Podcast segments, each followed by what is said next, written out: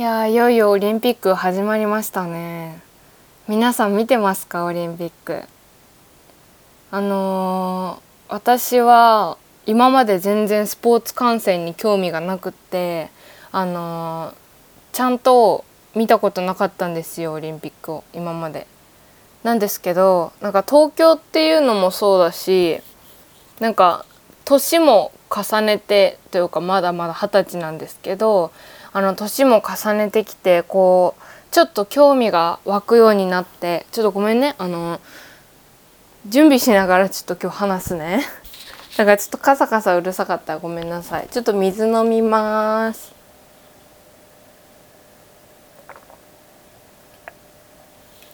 知ってたラジオ放送ってさあのー、6秒喋んないと放送事故として扱われて放送が中止されるんだよ。やばいよね。私それ初めて知った時本当にびっくりした。だから私ラジオ番組やったらさたまになんかこのラジオでもねあの自分で話すこと詰まってなんか「えー」ってなって頭の中がバグになってあの喋、ー、るの止める時とか結構あるの。そういうことがもしあったらもう私はラジオ局から追放されるんだなと思うと本当にラジオはすごいなと。思うんですけれどそうそう戻って話は戻ってオリンピックなんだけどそう東京で開催するっていうのもあってもともと開催が決まったのが高校に入る本当に高校受験の時だったの。それであのだからあなんかオリンピックやるなら当時ボランティアの募集とかももうしてたしアルバイトの募集とかしてたしあのやりたいと思ってなんかあのそのために英語を勉強しようと思ってねそれであの英語専門の、あの高校に受けたんですよ。それで併願も英語にしてっていう感じであの受けたくらいあの結構あのオリンピック参加したいないろんな外人の人が来てその通訳とかその道を教えてあげたりとかそういうのにいろいろ英語が使えるんだろうなとあの思っていたからさまさかこんなことになるとはね誰も思わなかったけど。だから同世代の友達でもあの結構ボランティア行ってる子とかいてさあすごいなとか思ってかっこいいなと思って。だから関わろうとすれば関わられ関われたんだろうけどなんかあの道とか通ると伝言掲示板に今日は開会式なので道がなんか閉鎖されますみたいなことが書いてあるとそんな表示でさえも見れることはもう一生にあるかないかのことだから本当にワクワクしちゃっていっぱい写真を撮ってますね。なんか昨日もえっと原宿にお母さんに車で連れてってもらった日本橋か日本橋原宿と行ったんだけどその時もあの開会式の時もドライブに行ったんだけどその時もあのまあ、道はそんなにっていうか昨日めっちゃガラガラだったんだけどあのなんかね広島県警とか高知県警とかあの日本中の日本まあ沖縄わかんないけど日本各地のあの警察の車があのあちこちに止まって道を閉鎖し始めててもうこれは本当地方が手薄になっちゃってるんだろうなっていうくらいあのすごい人があの警察がいっぱいいてあのいろんな車がいてもなんかここは何県なんだろうっていうくらいすごいことになっててねめっちゃ面白かったよ。だからこういう時やっぱ東京に住んでるってなんか面白いなってねすごい思った。今居住水してんの。ちょっと。この後ラジオ撮ってすぐにちょっと出かけてそそうまあそんなことは聞いてる皆さんにとっては本当にあのどうでもいい情報なのでさて大きいあのまあ、競技始まりまして皆さん何が一番楽しみですか？私は、えっと、卓球とテニスが楽しみであのテニスはもう普段からあの全豪オープンとか全仏オープンとかあの結構いろんな大会をワウワウで見るんだけどあの錦織選手と大坂なおみ選手でどっちも2人ともあの1回戦大坂なおみ選手は今日のお昼に2回戦を突破してあの錦織選手は世界4位かな？の相手7位か？7位の相手をなんか倒したとか言ってなんかすごいすごいなとか思いながらしかもそれが日本でやってるっていうのをもう本当に何回も確認しては本当に感動もんだよね。これを今同じ空の下っていうかまあ世界もそうだけどさこの空の下でやってんねんっていう感動感動たるや。やばいよね。本当にマジでオリンピックすごいわ。なんかほんといろいろあったじゃん。ああったじゃんっていうかいろいろあるじゃんもう今もさ。死ぬほどいろいろあるんだけどさ。でも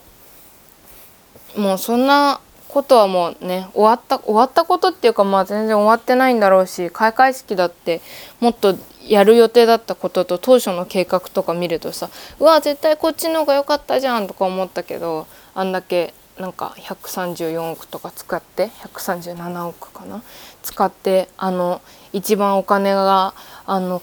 かかっていなそうな人の力で動くピクトグラムがあの話題を集めるっていうちょっと皮肉な感じのあの終わりを迎えたわけだけどでもすごいあのピクトグラムめちゃめちゃすごかったねあの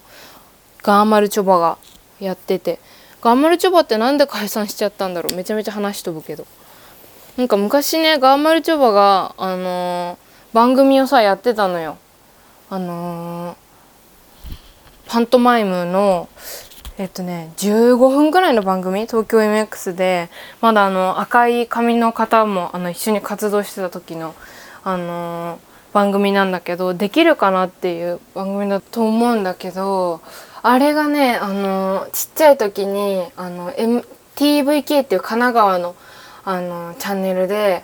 あのナイトスクープが木曜8時だったんだけどその後にやっててそれをねお父さんとずっと見てて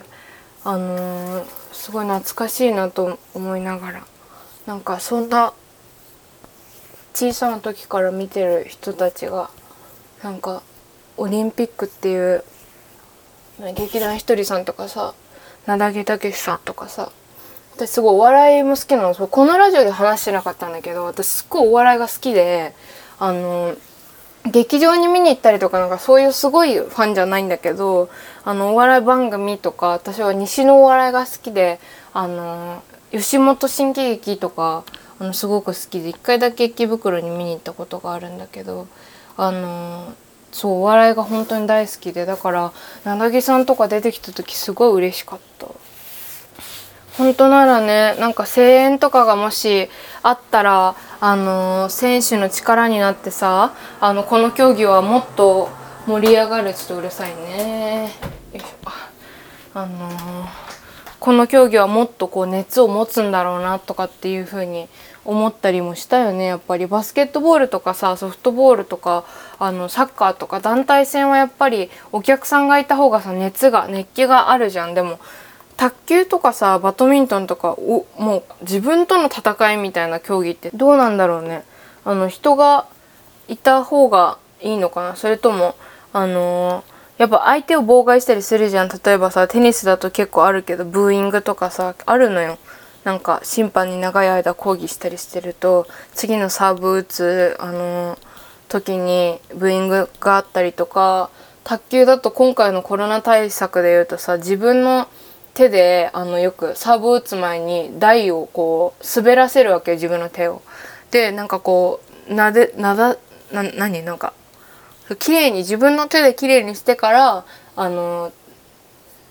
ボールをこうカチャカチャってやってこう打つみたいなあのルーティンがそれぞれあると思うんだけどそういうのもなんか自分の手で台拭いたりしちゃいけなくてだから台が拭く必要がある時にはあの1試合何回までだったかな決まりがあるんだけどあの台を拭いてくださいっていうお願いができるんだけどでもなんか昨日の伊藤美誠選手と水谷選手のあの混合ダブルス今回のオリンピックから初めて追加された混合ダブルスの試合ドイツ戦の準々決勝を見てて思ったんだけどあのそういうタオルを拭いてあの拭く時間で相手の集中力を切らしたりとかなんかそういうまあなんか一種のそれも技なんだろうけど妨害みたいなもの？なんかもう一つとしてこうあるもうすでにあるんだなっていうのがなんかマジで新しいなって思いましたまあ、でもね本当に私があのちゃんと今回初めてオリンピックを見て思ったのがあのこんなにもあのちゃん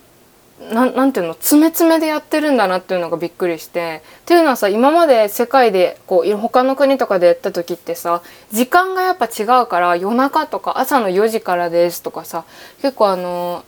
バラバラだったじゃんだからあのリアルタイムでこう今何やってんだ今何やってんだ例えば今回のスケボーだったら初めて見る競技だけどどんな競技なんだろうっていうのとかはちゃんと見れなくて決勝しかこうちゃんと見ることができないとかいうことがあったけど全部お昼とか朝からリアルタイムでやってるとやっぱ見るじゃん。それがさなんか面白いなと思ってなんか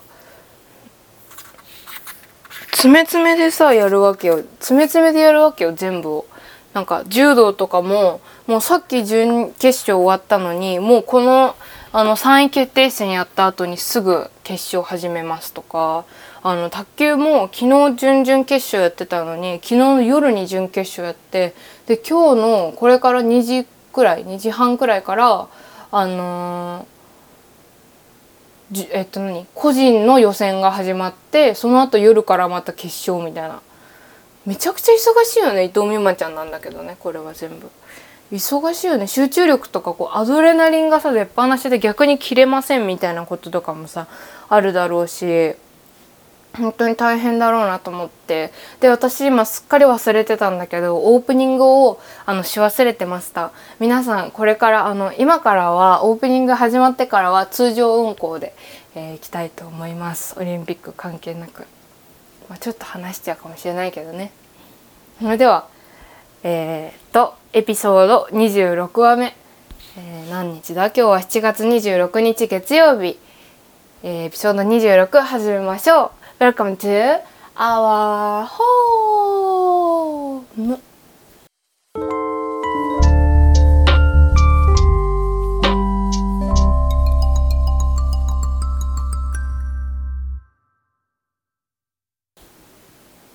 はいということでオリンピックの話をもう10分以上してしまって始まりました「身内ラジオ」26話目ですけれども。26話目で26日ってすごいねなんか。そんなことはさておきもう一個ちょっとオリンピックについて話させて。スケボーすごかったよねみんな見た？あれ。昨日男子で今日女子。でさっき女子が終わってあの金メダルをね16歳と13歳逆かな？あの女の子2人取りましたけど。本当にすごいね。なんか金メダル取った子のドキュメンタリーを見たことがあって。何だったか何で見たんだっけな？なんかすごいししっかりしてるというよりかはなんかあの本当に自由奔放な感じでもうまっすぐスケボーと向き合っててでなんか解説の人がさすごく話題になったじゃん今回のオリンピックのスケボー。なんかこうもうマジで b ボーイって感じのさあの結構面白いなんか私的にはなんか窪塚洋介のなんがやってたさ池袋ウエストゲートパークのなんかキングみたいな感じを感じたんだけどなんか「やっべー」みたいな。なんかあのね技とか言うとさ「おおなんとかかんとか出ましたね」とか結構さカタカナで難しいあの長い技名が多いんだけどそれももちろん言うんだけどその前にやっぱりあのリアクションとして「あはははは」とか「わあこんなのもやっていいんだ」とかマジで窪塚洋介じゃんと思って ずっと面白いなと思って聞いてたんだけど。であのアナウンサーの実況の人は本当に真面目な人でやっぱ新競技だからさあの分からないこととかルールの説明とかやっぱしないといけないじゃん。サッカーみたいにさなんかあの何、私サッカー全然わかんないけどなんかオフサイドですとかなんかアディショナルタイムがどうたこうたらとかさ言ってもさみんなわかるわけじゃん。でもさそういうの通じないわけじゃん。こういう仕組みがあって。なんかそのアナウンサーは超真面目な人であのー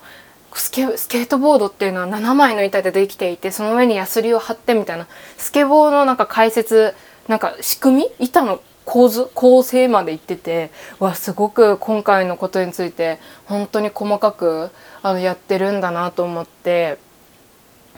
それであのそのアナウンサーに対してそのまあトッププレーヤーのね本当に世界で活躍してる解説の方みたいなんだけどその方もね本当にね両極端も本当なんかアニメみたいな感じ。アニメを見てるのかっていうくらい本当に面白くて。なんかあのそうなんですよね。とかって。それであのスケートボードのスケートボード解説の人がなんかスケートボードの技っていうのはマジでいっぱいあって。みたいな「えー、なえいくつくらいあるんですか?」無限っすね。無限。みたいな。なんか どういう空気これみたいな流れたりとかしてなんかこうもうゆるさというかそのスケートボードのあの競技たるやみたいなものがすごく伝わってくるようなあの独特な新競技ですっごい面白かった。でねあの今日の女子の個人個人であの撮った後の最後にあの僕はずっとその解説者の人が僕はずっとアメリカでプレーをしてきたんですけどあのおばあちゃんとかやっぱり道であの滑ってても嫌な顔一つせずにすごくあの歓迎してくれるスケボーが走ってて当たり前みたいな空気があってなんか日本はあのまあその否定的な言い方が全くしないっていうのがすごくその方のいいところだなと思ってあの私はねあの日本はなんか少なからずまだスケボーが道でこう走ってたりしたらこううるさいとかそういうあの意見が結構あると思うんですけどあの世界がそういうふうにあのスケボーをなんか容認ししてくれるようなあの競技になったらオリンピックを通してなったらいいなみたいなでまあさすが、まあ、世界はちょっとあの言い過ぎかもしれないですけどってちょっと言ってたけどでも本当にすごいいいコメントだなと思ってなんか私自身もあの道路沿いに住んでるもんであの結構私の家の道はあの移動するのには重要な道なんですよ。なんかなんて言うんだろう人通りが少ないわけではなくてだからあの結構スケボーの方がね通るのよそう老老若男女とは言わないけど結構おじさんからお兄さんまで通るんだけどあの本当に自粛期間でさあのスケボー始める人がとんでもなく多くて結構ねうるさいのガラガラガラガラってこのラジオでも結構入ってきてなんかもう「あどうしようめっちゃうるさいんだけどスケボー」とか言って。言ってたことあると思うんだけど結構なんか「下妻物語」っていう映画見てなんかあの暴走族可愛いなって思えてバイクの音を容認できるようになった感覚と同じくらいなんかあのスケボーのオリンピックの競技を見てなんかスケボーを頑張ってる人たちもかっこいいなっていうか。あの何か一つのこと、まあ、例えばそんな思いそのオリンピックに出るぞっていう気持ちでやってる人は多くないないと思うんだけどあのスケボー人口が増えてる中の割合としては。でもあのスケボーってめっちゃかっこいいじゃん乗るの。乗ってる人ってかガラガラガラってさあんな私さ板さ乗ったらさすぐあの落ちちゃうし倒れちゃうし絶対。だからすっごいかっこいいなと思うからその容認される世界みたいなの。まあちょっと大げさな話かもしれないんだけど本当にストリートから生まれた文化だからさだからあのー、まあめっちゃかっこいいなと思いました総じて。なんかその心が豊かになったというか。あとねめちゃめちゃかっこよかった。普通に。細胞レベルでかっこいいっていうか。なんかうわすげえって。なんかさこの前先週ミッドナインティーズが WOWOW で初めてあの公開になって。前あのーこのラジオでも紹介したスケボーのあの A24 っていう私の大好きな配給会社が、えー、配給制作をしたあのミッドナインティーズっていうあのアメリカの映画があるんだけどそれもスケボーのあの男の子たちの人生みたいなの映画で、まあ、人生っていうか少しの期間なんだけどあの進路に悩む子がいたり家庭環境に悩む子がいたり、まあ、その中でもスケボーの技でとかなんかそのスケボーで得る快感でなんかこう共に同じものを分かち合っている仲間みたいな物語なんだけどすごいいい映画でまだサブスクは解禁されてないんだけど是非見て見てほしいんだけどなんかそれみたいにあのスケボーってあの例えばこう道でガーって走ってて「見てちょっと見てくれ俺こんな技できるんだぜ」って言ってくるんってこう板をあの回転させさせたりして「すげえ俺も俺もできるんだぜ見てくれ」みたいな感じでそういう風に技がいっぱい派生していってなんか名前が入ってる技とかも結構あったから例えばその技を初めてやった人がじゃあこの名前は何にしようってさ体操とかでもあるじゃん。なんか白井くんが初めて飛んだ技がさ白井になったりさ。なんかそういう風になんか人プラスそのスポーツでどんどん広がっていく可能性みたいなものをめちゃめちゃ感じて超感動しましたね。なんかあの柔道みたいな本当になんか超歴史のあるあのスポーツもあるじゃん。なんかそれも感動した。なんかあの日本のものだと思うんだけど加納治五郎先生のあのものだと思うんだけどでもいろんな国の選手がもう本当にあの人種問わずみんながお辞儀して最後は握手してもうあの礼儀をちゃんとあのして道着を着てっていうその光景とかも改めてやっぱりいいものだなって思ったしオリンピックって平和の祭典じゃん。やっぱ世界が一つになる的なさものもあるしさ本当になんかマジで感動したわ。本当になんか泣きそうになっちゃった、うん、今もねすっごい感極まってる話しながら。なんかマジでいいわ。平和の祭典最高。見ようね。なんかさあの今日今日はちなみにあのー、まあ多分このラジオが公開される頃には終わってるかもしれないんだけどバレーボールの2回戦、えーと、VS カナダと,、えーと、明日のお昼にやるソフトボールのアメリカ対日本の決勝それがめちゃめちゃ楽しみ。今日の予選もアメリカ対日本だったのソフトボール。でも今日明日の決勝も総当たり戦なのソフトボールって。ちょっと野球と違くて。総当たりでそこで少数が多かった方があの決勝に行くんだけどあのアメリカもすごくで昨日ラジオで聞いてたの。あのメダル圏内に入れるかどうかの分かれ目みたいな大事な回なんだけどラジオで聞いててそれであのもうあと何？もうあの全部終わって延長戦みたいになってでもこっからはもう2塁スタート。もうワンラン何？あのなんだっけ？走者？走者？がいる状態。ごめんもう全然もう頭回んなくて分かんないんだけどなんかあの2塁に人がいる状態からもうスタートします。みたいな。ワンアウトからスタート。みたいな感じであの始まったんだけどもうなんか一発目から打つとかじゃなくてなんか日本は4番からスタートだったの。456ででめっちゃ打つ人って4番じゃん？野球で。ソフトボールもそうらしくてでこっからもうめっちゃいいですよみたいな流れいいですみたいな感じで解説者の人言ってて。で解説者の人はその上野選手今もずっと現役の上野選手とあのー、一緒にえっと活躍してた解説者の方ででその人があの敵の目線に立ってもそのどういう動きが必要だと思うからこういう負担が今選手の心にもあると思うみたいなその自分と同じポジションだったからこそできる解説みたいなのがめっちゃ聞こえてうわ素晴らしいなこの方と思って聞いてたんだけどなんか456ときて45がもうねあの2えっ、ー、とねなんかボボール？なんか結構ねボールがなんかボールがにあボールがなんか2級になってみたいな結構ややこしいの。でなんかその辺よく分かんなかったんだけどでもなんかラストもうあとワンアウトでもう終わりもうさよならで打ったら終わりですみたいなとこでもうその選手があその解説者の方がもうあのこの選手は打ちますねって言ってもう絶対打ってくれると思いますみたいなその信頼度やばくない？そんな風に言えないじゃん普通。いや頑張ってほしいですねとかならわかるけどさでも同じチームメイトだったものとしても絶対彼女はやりますよって言って本当に打ったの「さよなら」って言ってもうバーって走ってて打ってやばいなと思って車の中でお母さんと「うわ!」って言って246で なんか本当にあの映像で見るのもいいけどラジオで細かく解説してるあの一二三選手の柔道の決勝とかもあのラジオで聞いてたんだけど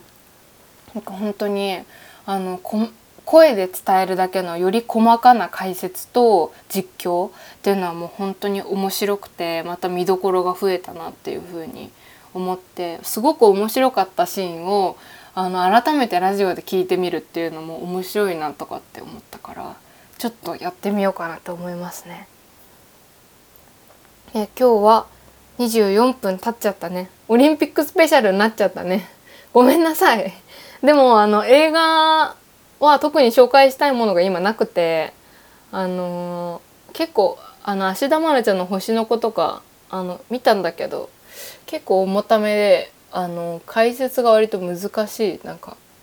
魅力を伝えるのが難しいものだったので、あのー、またねピンときてこの季節に合ってる今の今見てほしいなと思ったものがあれば、えー、また来週紹介したいなというふうに思います。えー、オリンピックパラリンピックも含めて、えー、たくさん日本時間で見れるこのチャンスに、えー、興味がなくてもぜひ見てみてほしいなと思います。私も選手のこととかルールのこととか本当に見ながらじゃないと全く分かんないけどでも上野選手が昨日あのソフトボールで金属バット真っ二つにしたりとかマジで面白かったから あの本当にあの見てみてください。解説者の人もあのそのスケボーの方だけじゃなくてあの本当にいろんな方がいて結構盛り上がっちゃうおじさんの解説者の人とか結構いろんな人がいて本当に面白いからあのぜひ解説も実況も含めてあの見てみてほしいなと思います。それで合わせて実況のことに関してなんだけど今週の水曜日までにあの TVer とかあのテラサであのマツコの知らない世界っていうあの番組があるんだけどその番組であの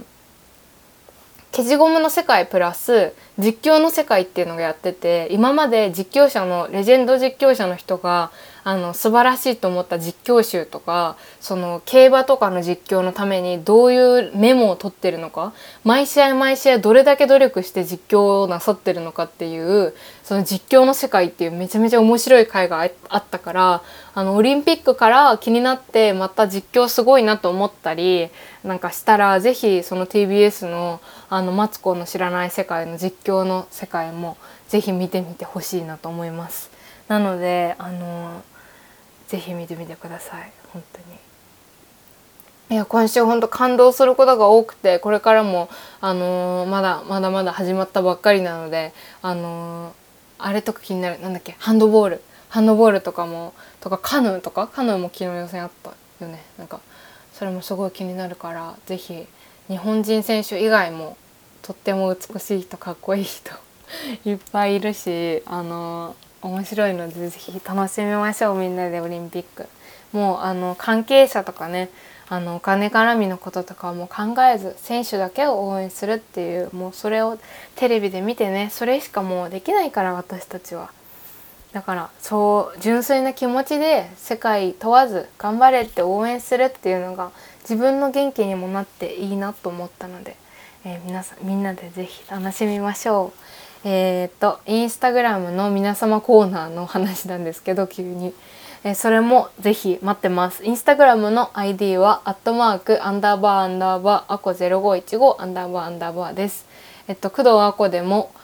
えっとアコ0515でも出てくると思うのでぜひ見てみてください。ツイッターもえーと、とやってます。ツイッターはアコって検索すれば私の顔のアイコンが出てくると思うので。えー、身内ラジオって書いてあるので身内ラジオって検索してもらえれば出てくると思うので、えー、Twitter もインスタもぜひ、えー、見てみてください、えー、また YouTube も始めようと思ってるので、え、今ね進行中なのでぜひお楽しみに。ということで、え、また来週も月曜日の9時にお会いしましょう。お相手は工藤あこでした。バイバーイ。